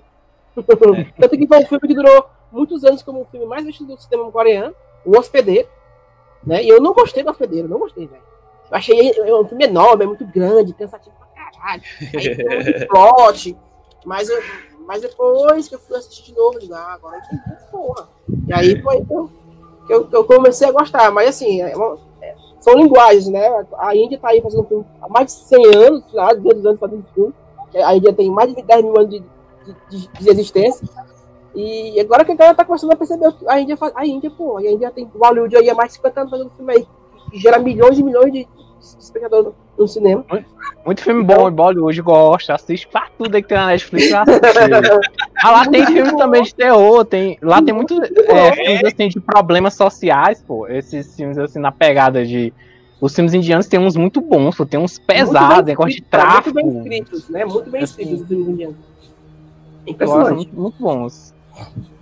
Essa questão então... da descentralização é interessante porque a gente passa a conhecer essas outras culturas. Eu ia ser a opinião dissonante, né? Desconcordante, mas eu adoro o, hospedeiro, cara, que é The Host. Adoro, adoro eu acho, eu acho maravilhoso. Só que eu estranhava demais o, o Thiago. Essa atuação deles. Eles são muito over, cara. Muito over. Mas você, o Pikachu pode falar melhor do que a gente pelo menos melhor do que eu, com certeza. Mas é um estilo de atuação, né, Pikachu? Aquilo. É, cara. Ele é um, assim, na Coreia, o, o, ator, ele, ele, é, ele é um símbolo, cara. Ele não pode errar, ele tem que sempre estar bonito, sempre tem que estar com a maquiagem perfeita, ele sempre tem que estar a expressão mais perfeita possível. Tanto que quando eles vão fazer uma cena dessa, eles ensaiam uma cena várias, várias vezes para ficar perfeita. É, assim, né? E o engraçado é que os caras, né, é uma indústria, né? Essa indústria coreana de fazer cinema e séries e dramas, que são que é a coisa que mais vende da Coreia, não é só o BTS, é também os dramas, é, é. eles, eles têm uma, uma facilidade muito grande de encontrar muita gente boa, bicho. Você vê o cinema coreano e o japonês, o japonês é, é, é coisa de criança, pô, em comparação coreano, na qualidade de produção, na, na atuação, de roteiro. Então, assim, eles, eles cuidam muito dessa parte do visual do ator, entendeu? Depois que a gente ficou assim, pô, esses caras tudo poderoso, tudo Deus, Deus ex máquina, é porque eles, eles gostam disso. O, o, o mercado coreano gosta que o personagem seja perfeito. Então, é, vai ser sempre assim. Tanto isso nos filmes como os próprios dramas da vida aí da, da Netflix. Tem muito agora. É. Agora eu vou fazer um questionamento aqui para vocês, que eu ia fazer antes. É, nós falamos muito aqui de Netflix, dessa questão da pandemia, tá todo mundo dentro de casa, cinemas ainda não reabriram em sua totalidade. Quem estreou o filme novo aí se deu mal, igual aquele Tenet do, do Christopher Nolan. Agora eu pergunto para vocês: essa questão de, de você assistir bons filmes de terror dentro de casa, ela muda a sua interpretação do filme, principalmente de terror? Porque você sabe que você vai pro cinema, você tem todo aquele clima de, de vamos dizer assim, de, de vácuo, de você não estar tá ouvindo outra coisa, de você estar tá focado só no filme. E você sabe que em casa aí passa criança, aí a mulher chama. É, é, sua atenção não é 100% a tela, né? E aí, o que é que vocês acham? Você acha que esse momento de pandemia ele vai modificar o terror e a nossa percepção de assistir um filme? Ele não vai só modificar o terror, ele vai mudar, modificar o cinema em si. Eu acredito nisso. Eu acho que o cinema não não não não está seguro para cinema ainda, porque o ar, o arco do cinema eu, eu, fiz eu escrevi sobre isso. Os cinemas do mundo todo eles são feitos por ar circular de um, formato, né, de um jeito. E como esse ar circula dentro do cinema, ele é bicho para Covid é é o, o ar o ar condicionado, entendeu? Ele funciona muito. Então ele assim, Covid adora o ar, o ar no cinema, porque como ele é feito, ele é feito de baixo, vem para cima e desce, né? E esse ar, esse ar frio que fica no cinema, ele, o Covid é, é o paraíso do Covid. Então, eu acredito que ainda não está seguro para cinema. O cinema modificou. a perspectiva de, de, de, de, como, de como vai ser a partir de agora. Tentaram, eles tentaram, é, nos Estados Unidos, em junho, reabrir os cinemas com, né, com, com EPIs e protocolos, mas não deu certo. Tanto que eles não colocaram nenhum filme blockbuster nos cinemas. Só o, o Christopher Nolan que quis colocar o Tenet e deu o que deu, né? Ele perdeu. É. O, o primeiro colocar 800 milhões de, de, dólares. Ele não conseguiu 500 milhões ainda. E não vai conseguir. Esse filme não vai ter lucro de jeito nenhum. Foi burrice.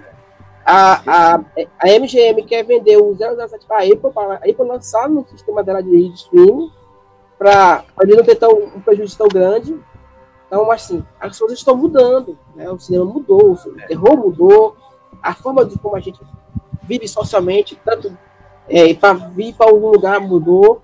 E o cinema é o que mais sofreu, porque perdeu emprego, é, né, fechou o cinema, o mercado quebrou em, em, em vários aspectos. Então, é, nós estamos vendo ainda transformações. O, o vírus não acabou, cara. Não tem ainda nenhuma, não tem nenhuma vacina para esse vírus ainda. Né? Então a gente vai esperar aí mais algum tempo. Eu digo para vocês que estão ouvindo esse programa, não caiam na lama do Omelete, que fez uma resenha sobre o Tenet, né? E, e gloriando a volta ao cinema. Não façam isso. Nossa. Foi, mas, com os números crescendo de Covid, tá com medo, eu tô com medo até de sair de casa, porque tá parece que vai COVID. fechar tudo de novo. O interior tá tendo muito Covid, porque o pessoal da eleição tá todo mundo aí pegando na mão de todo mundo. É muito. Então a gente tem que perceber que as coisas ainda não estão boas para sair e o cinema é perigoso, muito perigoso para todo mundo. Então não vão, fique em casa, assiste aí o torrent da vida, Netflix, Amazon, é. YouTube, celular, aplicativo pirata, mas fique em casa. Na verdade, as coisas vão se não. adaptando. É, o Thiago falou a questão de, da, da, do ambiente do cinema, cara. Tem, tem um autor canadense chamado Robertson, Robertson Davis que ele fala exatamente dessa climatização do cinema. Ele uhum. diz que o cinema é por si só um lugar muito gótico, um lugar muito aterrorizante, que é, tem aquelas luzes foscas, escuridão, silêncio. Isso é um ambiente perfeito realmente para uma história de terror ser contada. Só que como o Pikachu disse, como a gente concorda, é muito perigoso para sair de casa ainda, para ficar num ambiente fechado. E aí a gente vai ter que se adaptar. E aí eu, eu vi uma pesquisa muito engraçada que a venda disso aqui, ó, fone de ouvido, aumentou muito. Que são as aumentou 2 mil, ó. Aumentou 2 mil por cento. 2 mil por cento. Esse aqui, ó. Que é para as pessoas, exatamente as pessoas se adaptando e tentando trans, trans, transpor né, a experiência do cinema em casa. Não, assim, dificilmente vai ser igual, porque aquilo ali é pensado para aquilo. Sua casa não é pensada para aquilo. Mas com certeza a gente vai se adaptar, vai, vai buscar formas de, de, de é, é, é, assistir aos filmes e tentar aproveitar eles da melhor forma possível, né? Não vai ser igual, mas é o que tem. Mas eu gosto muito de cinema, eu gosto muito dessa ideia de, de tentar replicar, não tem? Porque eu tive uma experiência, inclusive assistindo a Bruxa, viu, Thiago? Ouviu, Eves? Diga aí pra Leila. Que eu fui assistir a Bruxa no cinema e foi horrível, horrível, horrível. Aposto como tinha alguém conversando com o celular, né, bicho? Isso aí também ah, mata. Isso aí é. Antes, antes fosse.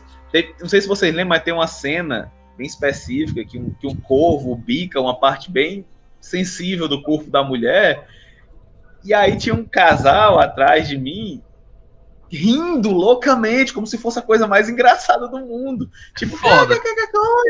Aí eu ficava, aí minha namorada na época, né, falava, minha namorada que eu já expus, falava assim, é, não, Pedro, é a reação, cada pessoa reage de uma forma. Eu, cara, mas eles estão mangando, é diferente você rir de nervoso de rir de chacota, entendeu?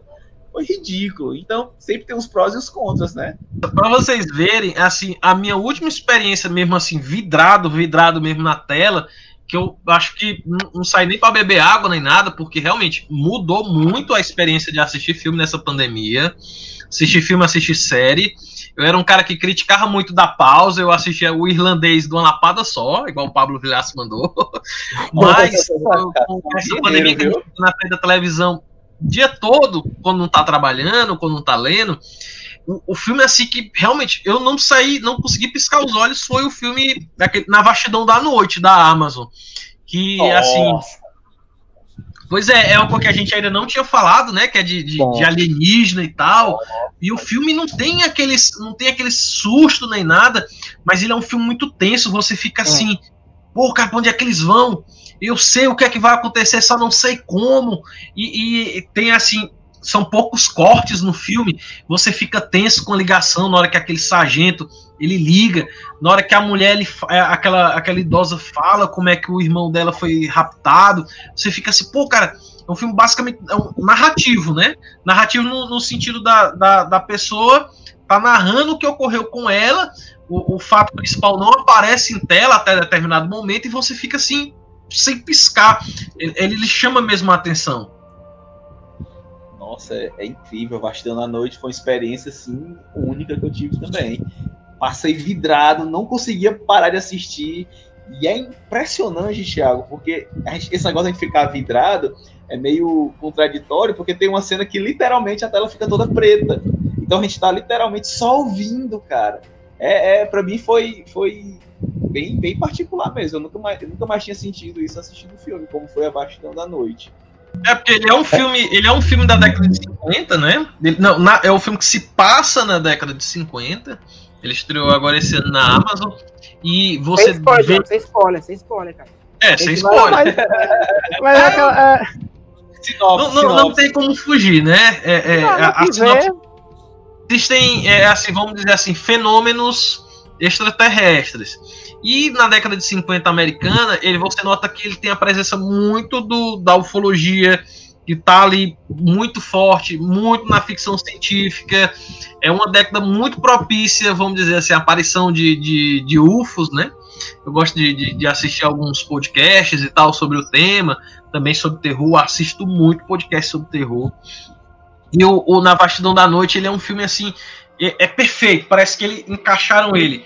A fórmula, o tema e as interpretações. Para mim, assim, fiquei vidrado nesse filme aquela ligação mesmo, né? Que não chega a ser falar, mas tem uma ligação no filme aí que o cara liga pro, pro, pra, na rádio. Aquela narração do cara assim, é muito aterrorizante. Assim, você fica só ouvindo que. Você fica assim, caramba, ele descrevendo como foi, né? O cara, né, acho que é essa das melhores cenas, assim, pra mim. É muito bom. E, filme também bem barato, né? Como a gente tava falando aquele negócio, eu tava dizendo, né? Que agora estão fazendo filmes baratos que Eu não sei se o filme rendeu muito.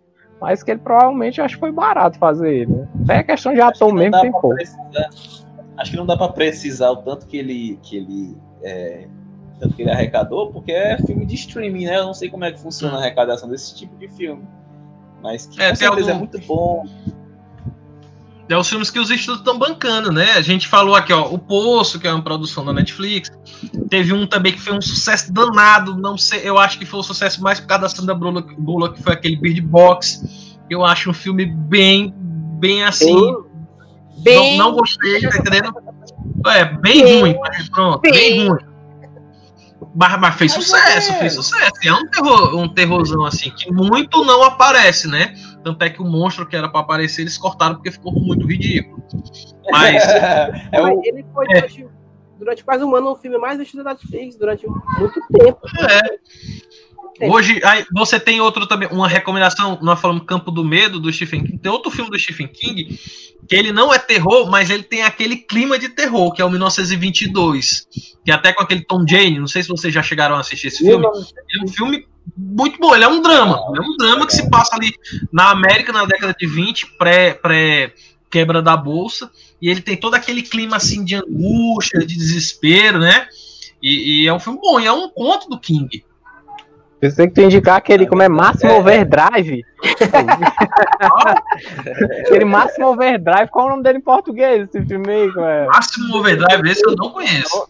É o do Stephen King, que na época ele Diz que esse aqui é o filme foda. Ele mesmo fez propaganda do filme. O do é o filme o lá que os, os carros são os vilãs, pô. O carro tem. Ah, eu sei que ele dirigiu, né? É o, é o filme que ele dirigiu, é. né?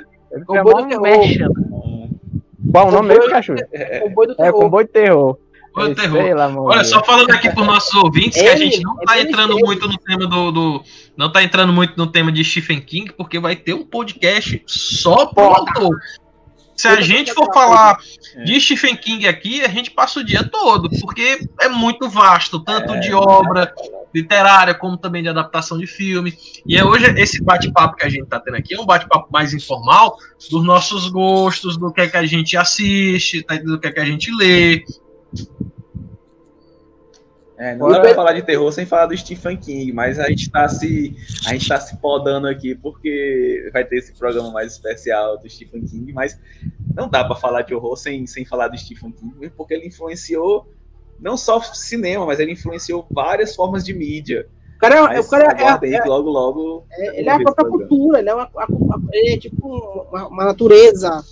O Stephen King é tipo a natureza que, né, que vai um universo só pra ele. É, cara, ele vai modificando tudo. Pô, pode falar isso aí. É, Agora, parou, parou, parou, parou, parou, Agora, a, gente, a gente ainda falou muito aqui. Qual é o nome lá do cara? O Clive Barker, cara, do filme ah, do Hellraiser. Já que já, pô, a gente falou muito desse, desse terror mais, assim, sólido, né, da, da, do humano, mas esse, esse sobrenatural, assim, esse do Hellraiser 1 e o 2, tá até na eu, Amazon. Reassisti, reassisti o 1 e o 2 recentemente. Pô, tem claro, é um filme da década de 80, começo da década de 90, mas é um filme ainda que funciona pra caralho. Muito, porque tem muito efeito prático. O 2 não, o 2 já tem mais uns efeitos digitais assim balança mais assim pro, pro, pro trash, né? Ficou defasado. Mas o 1, cara, ainda é um puta filmaço, cara. Tem uns momentos assim que realmente você fica assim. É, é, com medo. E não é aquele filme que esconde, não. É aquele filme que joga mesmo na cara. Eu não sei se vocês já chegaram a assistir. Eu não sei, Pikachu, se tu assistiu. Nem eu você. Assisti. Assisti, eu tenho medo do cara. Eu nunca assisti Passou toda... Mas, Sério? Mas, mas o, o, o, que eu acho interessante também, né, que no, no, no Hellraiser, pelo menos esses primeiros aí, é que a gente.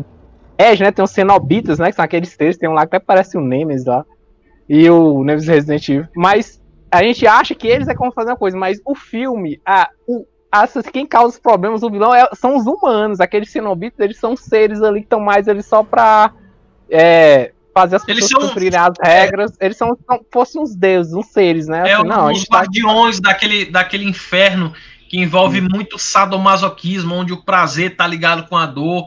Eles são mais os guardiões. Tanto é quando a, a menina, a Chris, né? Ela abre lá aquele. O, o, o aquele cubo, eles vêm para buscar ela, porque eles falam assim: não, você abriu, então você tá querendo o que a gente tem para oferecer. Ela fala: não, não me leva eu tenho, eu, eu te entrego uma pessoa que fugiu de lá, que é o, o tio dela, né? Que tinha Exato. fugido. É, é o vilão que, mesmo, né? O verdadeiro vilão não são os cenobitas. O verdadeiro vilão é. é. o tio dela que abriu o cubo, conseguiu fugir de lá e tá matando pessoas junto com a madastra da Christie pra, pra retornar o corpo dele, né? Cara, tem. Assim, um é bom, mas, pô, a imagem que ficou na minha cabeça é do dois. Na hora que a, a madrasta dela volta, que tem um cara se corta com, com com a navalha, um cara que pensa que tá cheio de verme, que ele tem um esquizofrenia que tá cheio de verme, aí ele pega a navalha, vai se cortando, é o sangue descendo. Então usa aquilo ali como, como um portal, um portal pra voltar no inferno. Ela abraça o cara assim, mata o cara. Puta que pariu, aquilo ali é muito é. foda. É, é terror mesmo. Esteticamente. Mesmo assim, explícito. Esteticamente, a, a, a visão que a gente, assim, quando a gente olha para é cenobita, né? Eu nunca assisti, mas eu nunca assisti porque eu realmente acho repugnante, cara, a, a, a imagem daquele ser ali. Repugnante, pô. Porque ele é muito tranquilo, né? Ele é tipo assim, ó. É o, o Pinhead, né? O cabeça de boneco. Cara, Pedro, pois então que... você tá perdendo um puta filme de terror pra, pra lidar com a casa. Porque ali, ali você. Eu acho ele repugnante e a estética do filme em si, como ele é muito trash, ele é muito. Ele é muito. Ele é, ele é dos anos 80, se eu não me engano. Então ele parece muito real, cara. Assim, dadas as devidas proporções, né? Mas eu não tive coragem de assistir, mas eu vou assistir para não ficar para trás aqui. o 1 e o 2 está na Amazon. Você pode assistir lá na, na Amazon. Vou assistir. Assiste esses daí mesmo, pô. Não assiste mais, não. Pode ficar só no 1 e o 2. É o Blade, é, Hellraiser. Eu acho que teve uns nove filmes de Hellraiser. Só presta um e o dois.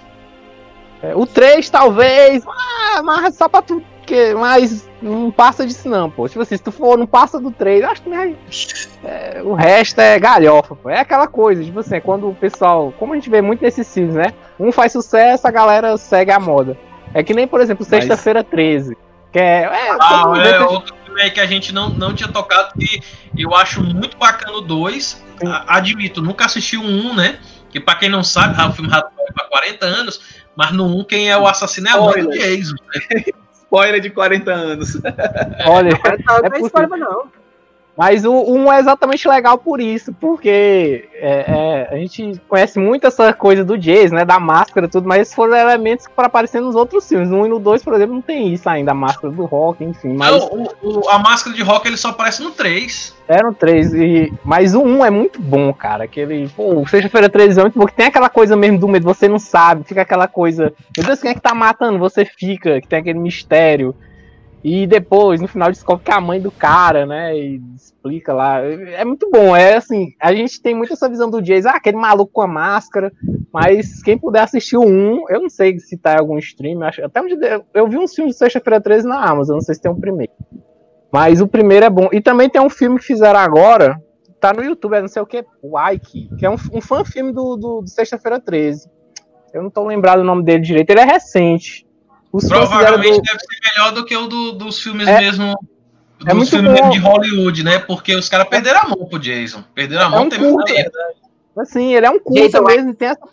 Não, não, Deus me livre. Não, ele é. O Jason foi até pro espaço, cara. É no Jason é- é eu é o É, Rangers, cara. O futuro de toda a franquia que- é ir pro espaço, pô. Deixa eu ver aqui se eu acho esse, esse, esse nome desse, desse Jason. É Never Hike Alone, o nome desse filme. Tá no YouTube, ele é um filme. É um curtazinho, acho que é uma hora no máximo. Muito bom, é tipo. É aquela coisa assim, é um cara lá, aquele. Esse povo que anda com a- aquela câmera, né? GoPro, sai filmando tudo, sai fazendo. Fazendo. Falando tudo. Aí ele chega num lugar, ele vai esse lugar abandonado, né? Quando você vê, depois você, quem conhece já meio que pega lá, é, é o Crystal Lake, né? É o acampamento todo abandonado. Mas é um filme bom, ele é curtinho assim. Tá no YouTube aí, podem procurar. É, deixa eu olhar aqui o nome direito. É, Eu acho ó, engraçado. Never essa Hike Alone. Pod- Podem assistir, é muito bom esse. É mesmo Essa Jason Raiz. essa questão da franquia perder a mão, cara, ela acontece em todas as mídias. Eu vou tentar fazer um paralelo aqui, acho que vocês vão concordar comigo. Os jogos do Resident Evil, eles foram bons, ao meu ver, até um determinado número. No 6, ele foi tão ruim, tão ruim, que no Resident Evil 7, o jogo, eles mudaram completamente a direção. E o Resident Evil 7, ele busca inspiração exatamente no filme que a gente conversou, sobre no começo aqui do, da nossa conversa, que foi o, o Massacre da Serra Elétrica. Não sei se vocês já jogaram, se vocês curtem, realmente é a primeira- é a segunda vez que eu tô aqui, mas o começo do jogo ele é uma ode completa ao, ao Massacre da Serra Elétrica. Eu sou tá- um, sou um fã da franquia Resident Evil. Eu tô Aí. platinando Resident Evil 2, que é o, que é o remake, né? Mas o, o, o 7, ele é uma virada na franquia necessária. Porque o 6 atirou pra tanto lado que ele não sabe pra onde vai. No 6, eu é, só gosto tiro nisso. É, da- eu, eu só gosto da parte do Leon e, e mais, não é toda a parte do Leon, não. Aquela parte final lá na China que vai, vai pra to... Na hora que o avião já cai, aquilo ali já tá. Não é Resident Evil, tá entendendo? É bem ruim. Se bem que eu bem também tenho- eu não gosto do 5, eu acho, eu acho é, é, a história do 5 já muito pegada de ação, já muito pegada, vamos dizer ali, não tem terror. O, o- o- aquele Resident Evil de dia não funcionou. Não, não gostei do 5 já. O 6 foi uma decepção. É, o 5 e o 6 E o eles são. O quatro? 3 eu, o 7 eu joguei só o começo, mas recentemente eu zerei o 3. É, tem gente que não gosta do 3 original, né? Eu Remake? gosto Tu muito. zerou o 3 do. É Eu bom, zerei o 3 esse é remake. Tá na promoção Mas aí pra mim na. foi a decepção, viu, Everson? Não, eu já. Eu... Aquele ali eu, eu zerei em duas horas e meia, cara. Não, eu mas é- assim, capaz de jogar Mas é. É isso que eu. Não, pois é, é isso que eu fico naquela. Tipo assim, o povo tava falando mal, mal, dizendo era ruim. Aí eu, como sou de, da franquia dos antigos, né? Da primeira trilogia, eu gosto muito do 3. É meu xodó. E aí eu fui jogar, né? Eu digo, pô, vou jogar. Tava na promoção na Steam, tava o 1, o 2 e o 3 barato, em menos de 100 reais. Esse negócio.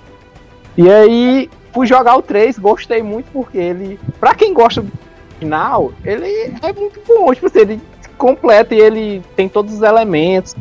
E ele é um jogo curto. Tipo assim, o fato dele ser curto não, de- não quer dizer que ele é ruim. O, o Nikolai, pô, tá muito mais psicopata nesse jogo. É. Você. O cara. Eu, eu Assim, não eu- joguei ainda. Não, ele é um jogo. A jogabilidade dele é boa, a, a física dele é boa, a, A, história dele é boa, mas, cara, ele é um filme, ele não é um jogo, ele terminou em duas horas, cara. Eu fico eu, eu, pois, cara, eu, eu joguei aqui. Não, mas pois é, tipo, se ele é rápido, eu também zerei ele assim numa sentada. Mas o. É. Não, um pouco, mas não, não desagradou, não. Gostei do jogo assim, a história teve coisas que melhoraram. O jogo é muito bom. Como eu digo, pra quem gosta, é principalmente do 3, quem é fã do é. 3, esse 3 novo também é bom. E o que eu acho engraçado que ele sofreu. Parece que remakearam até a história do jogo. Tipo assim, até a, a ou melhor, a, a situação empresarial, sei lá. Porque, não sei se vocês sabem que o Resident Evil 3, o original, ele era para ser um spin, era um spin-off, não era para ser o 3. Era pra ser só um, um, um extra do 2. Aí terminaram que fizeram o jogo, né? Esse jogo novo também, o 3 Remake, ele era para sair junto com o 2 Remake, era para ser um pacote só, mas aí enrolaram e lançaram o 3 separado, então até isso foi parecido. Ó, se, ó, vendo, eu tô jogando, rejogando aqui o Resident Evil 2 Remake, quando a gente joga o, 2, vê que ele é tão melhor de história, de duração Sim. e tudo, você pensa que o 3 é um DLC do 2, pô. De tão Mas é, é, mas é isso, por exemplo, o 3 original também é isso, você zera ele rápido, ele é um jogo rápido. O 2 original, ele também é, ele é demorado, porque tanto é que tem duas histórias, assim, a da, da Claire, da, do, do, do, do Loura aí, sei lá, o Leon. Leon. Gosto dele, não. Aliás, e fazendo, e fazendo, outro, fazendo outro paralelo aqui do, dos games com, com, com cinema, o, o, Resident Evil 2, o remake, ele traz uma homenagem ao Halloween, que é na figura do Mr. X. O Mr. X, uhum. que é um personagem do, do, do Resident Evil 2, do, desse personagem, ele tem no antigo, mas ele, ele foi meio que reconstruído para ser É, porque ele, é, ele, ele, só aparece em momentos específicos, matou e acabou. Agora não, é. ele aparece te perseguindo quase o jogo todo. Ele te persegue e ele não corre, ele só simplesmente caminha atrás de você. E aí, ao, ao meu ver, é, com certeza é uma, é uma referência ao, ao Halloween. Então, né, essa, essa, essa relação que existe entre as mídias, eu acho que se aproxima muito. Jogos de terror atuais, eles se aproximam muito dessa questão do filme de terror, porque eles têm mais liberdade, tem, e, eles se inspiram bastante, tanto que, se a gente for parar para pensar, não dá para não dá para desvincular essa figura do Mr. X ao, ao meu ver, ao, ao Michael Myers, que vai te perseguir e com um objetivo só, te matar. É, a gente tá falando né? de Resident Evil, que é um jogo que marcou mesmo de questão de terror, mas tem um que esse me deu realmente medo, não sei como eu terminei ele, que é o Silent Hill 2. Silent Hill 2, para mim, de narração, de história, jogabilidade, ele foi o jogo mesmo de terror assim que você, você ia jogar com medo. É, é no 2 que já é a primeira vez que aparece o cara lá, né? O pirâmide. É, é, é, o. É no 2. Joga Pikachu. Jogo. Silent jogo. Hill. Jogo, Silent Hill. Até o original ali, ó. Tá bem nesse original ainda. Do ah, olha aí. Olha. aliás, aliás, eu gosto daquele filme, daquele filme que lançaram, né? Do Silent Hill, aquele eu mais antigo também. lá. O primeiro é bom. O primeiro é bom. Primeiro é o segundo é uma merda, mas o primeiro é muito bom. E ele, é, aquele primeiro filme ele adapta a história, se mistura, né? Mais é do segundo jogo. Mas é um, é um bom filme. Gostei. É. Na época ninguém é. falou muito, mas eu considero uma boa adaptação. Não, tem. Naquele momento que ela, que ela vê os bebês assim, de cinzas, né? Os bebês formados de cinza. Cara, aquilo ali é muito foda, cara. Você fica assim, porra, susto da porra. Na hora até do que aparece o, o, o Pirâmide Red, né? O cabeça de pirâmide, na frente lá da igreja, lá arrancando o couro lá daquela mulher. Cara, eu, é um filme é. bom. Hoje é pouco falado, mas ele é um. Eu considero uma boa adaptação de um jogo. O primeiro, é, Silent é. Hill ele foi muito superestimado, né? Talvez exatamente por causa dessa alcunha que se dá a filmes de jogos, raramente a gente vê um legal. Aí a galera vai com preconceito, mas eu gosto também. É, eu gosto também do filme do Silent Hill. O 2 é muito ruim. O 2. O dois é, é, é, até com aquele cara do Game of Thrones. Com... É o Joe Snow. É, é, o Joe Snow. Eu nem sabia que tinha esse dois aí. Nem é, sabia que tinha feito filme continuação. É, é, é, bem triste ele. É bem paído. É horrível. E aí, pessoal, uma hora e meia de gravação, o papo tá bacana. Vamos lá para nossas ah, considerações finais para a gente fechar o podcast. É, vamos para Netflix, vamos para a Amazon. A Amazon tá fazendo um, uma parceria com a Blue, Blue Rose. É, Blue, é Blue, Blue, Blue, Blue House. Blue House, é. E tá tendo muita coisa exclusiva aqui da Blumhouse para Amazon, tem muita coisa exclusiva da Netflix de terror. Aproveita, tá cheio de, de filme para criança de Halloween na, Amazon, na, na Netflix da Amazon. Que tem filho, assista com seus filhos. É engraçado e é muito divertido. E é isso, né? Obrigado por estar ouvindo a gente, é, muito importante, né? Continuar ouvindo aqui da Quinta Cast, porque dá um trabalho na porra fazer isso aqui, mesmo assim, ideia é divertida. ideia é divertida. Então, é, muito divertido. é isso aí. Vamos, vamos, vamos que vamos, vamos que vamos. Um abraço e estamos de volta logo.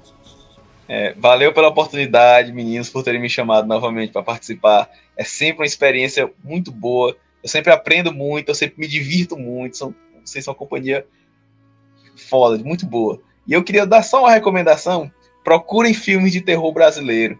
É, são não são tantos, mas são muito bons. Só uma, uma recomendação que eu acabei esquecendo, não sei se, se dá para encaixar aí depois, mas procure um filme chamado Quando, era, Quando Eu Era Vivo. É um filme de terror com a Sandy e com Antônio Fagundes. Ei. Não se deixe enganar. É muito bom o filme. É muito bom, é muito bom. É sério, ah, fica a dica, viu? Não, obrigado. é, é, incrível, cara, o filme. É bom, é bom. É, valeu, muito obrigado pela oportunidade. Espero estar aqui novamente, viu? Fica aí a, a dica para me convidar para vir de novo. Rapaz, chamo. Vai lá, Webson. É, já eu aí, é, agradecendo tudo quem ouviu.